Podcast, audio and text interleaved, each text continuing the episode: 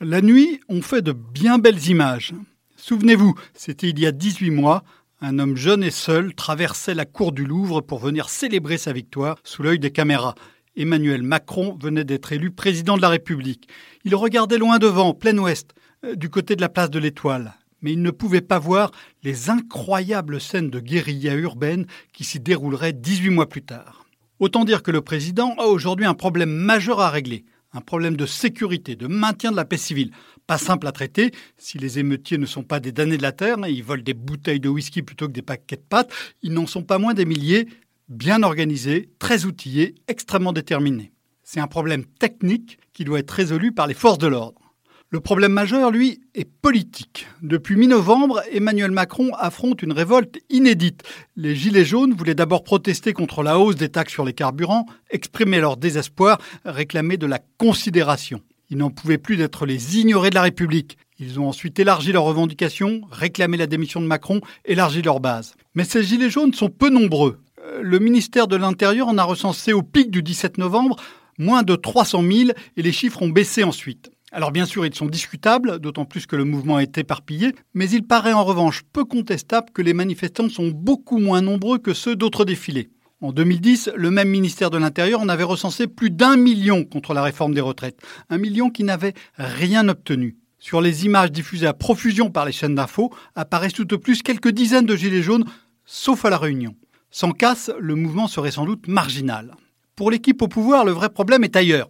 C'est le soutien massif des Français à ce mouvement marginal. 3 sur 4, voire 5 sur 6 y seraient favorables selon les sondages.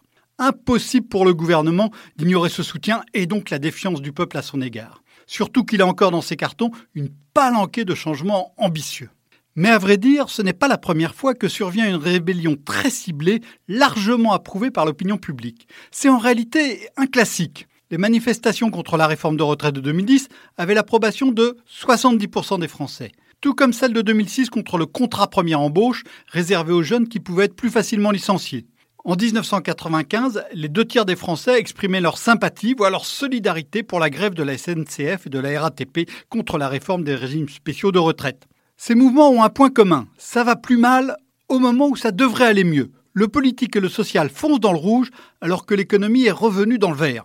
Petit rappel historique, en 1995, la France commençait à peine à se remettre de la récession de 1993. Un nouveau président, Jacques Chirac, avait promis de lutter contre la fracture sociale. C'est le moment que choisit son Premier ministre, Alain Juppé, pour s'attaquer aux régimes spéciaux. Même si son projet était parfaitement justifiable pour des raisons de justice sociale, il devra retirer piteusement son projet. Deux ans plus tôt, son prédécesseur, Édouard Balladur, avait pourtant fait passer comme une lettre à la poste le durcissement des retraites du privé, mais le pays était alors en pleine récession. Même scénario en 2006. L'économie avait frôlé la récession en 2003, dans la foulée de l'explosion de la bulle Internet.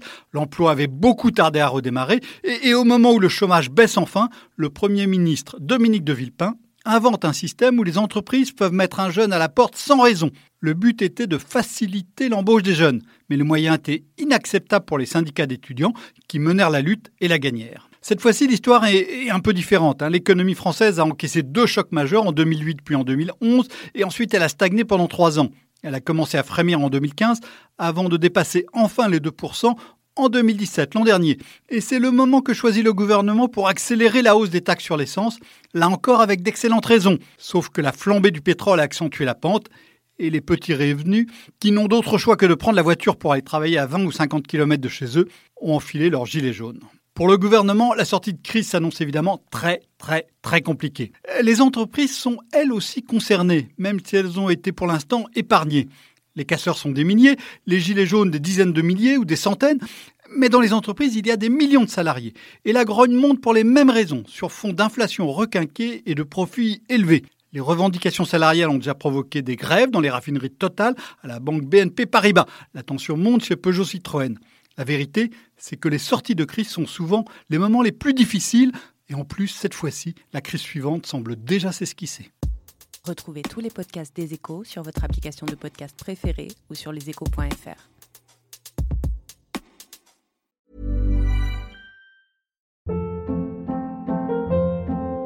Hold up. What was that? Boring. No flavor. That was as bad as those leftovers you ate all week. Kiki Palmer here, and it's time to say hello to something fresh and guilt-free. Hello Fresh. Jazz up dinner with pecan-crusted chicken or garlic butter shrimp scampi. Now that's music to my mouth. Hello Fresh. Let's get this dinner party started. Discover all the delicious possibilities at hellofresh.com.